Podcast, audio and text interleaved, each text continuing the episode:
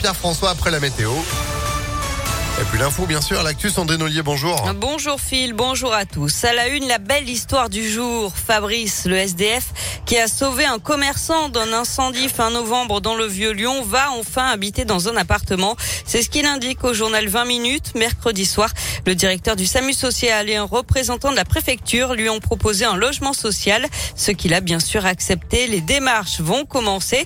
Fabrice va aussi recevoir la médaille de la ville de Lyon pour son courage. Il espère maintenant trouver rapidement un travail. Il aimerait exercer dans les espaces verts. Il ne supporte plus d'être enfermé. Un nouveau conseil de défense sanitaire cet après-midi à l'Elysée. À quelques jours des fêtes de fin d'année, il sera question de l'évolution de l'épidémie de Covid, la très forte progression du variant Omicron, mais aussi le nombre de patients hospitalisés, plus de 15 000 aujourd'hui, 3 000 en réanimation. L'exécutif devrait rappeler encore l'importance de la vaccination. Il pourrait réduire le délai pour la dose de rappel à 3 mois.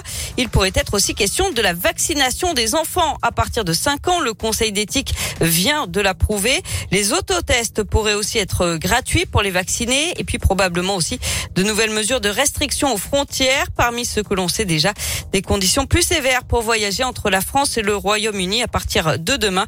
Il faudra un motif impérieux pour relier ces deux pays. De grève finalement à la SNCF. Le préavis a été levé par les syndicats, mais trop tard pour ne pas perturber le trafic. Aujourd'hui dans le sud-est, comptez donc un euh, TGV sur deux. Euh, trafic quasi normal à partir de demain. Sur les routes, Bison Futé voit vert dans les deux sens ce soir, demain et dimanche. L'abandon des projets de prolongation des métros A et D à Lyon, celle du métro B et la création de la ligne E vont faire l'objet d'études supplémentaires. C'est ce qu'a annoncé euh, Bruno Bernard hier soir. Le tribunal de Lyon rend son jugement cet après-midi dans une affaire de marchand de sommeil dans la métropole. 14 euh, personnes avaient été jugées en octobre dernier pour la location de centaines de logements insalubres.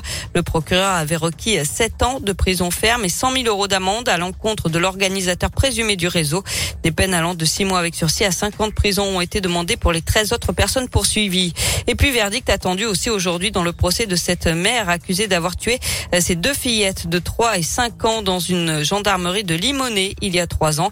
Euh, pour la première fois, elle a avoué les faits à la barre de la cour d'assises du Rhône. Hier matin, elle a reconnu les avoir étouffés volontairement pendant leur sieste.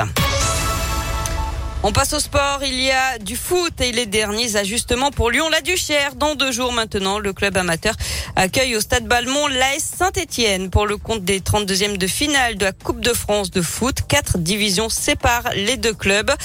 Et puis du basket ce soir, l'Asvel est en Grèce pour affronter l'Olympiakos en Euroleague.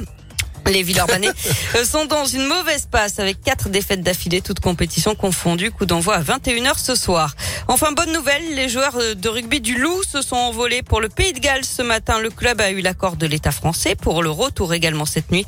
Les rugbymen de Lyon affrontent donc Newport ce soir à 21h pour la deuxième journée de challenge européen. Eh ben, c'est une bonne nouvelle. Merci beaucoup, Sandrine. Un petit truc à boire, non? Ah oui, je vais aller boire un petit café. Bon, bah, vous avez bien raison. On vous transmet, ah, ah bah, tiens, je vais faire pareil. Voilà. Oui, je serai là à midi. Voilà, c'est ça. Bah, je vous, souhaite de bonnes vacances, du bah, coup. Bah, vous lisez dans mes pensées, alors. Vous n'avez pas le numéro gagnant de l'euro million, c'est un faire Malheureusement, ah, non. dommage. Bah, bonnes vacances, effectivement, Sandrine Ollier. Vous également. Bonne fête de fin d'année. À l'année prochaine. Et puis, on se retrouve en 2022 maintenant. Hein. Mais oui. C'est vrai, ce sera vite là. Merci beaucoup. L'actu à tout moment. ImpactFM.fr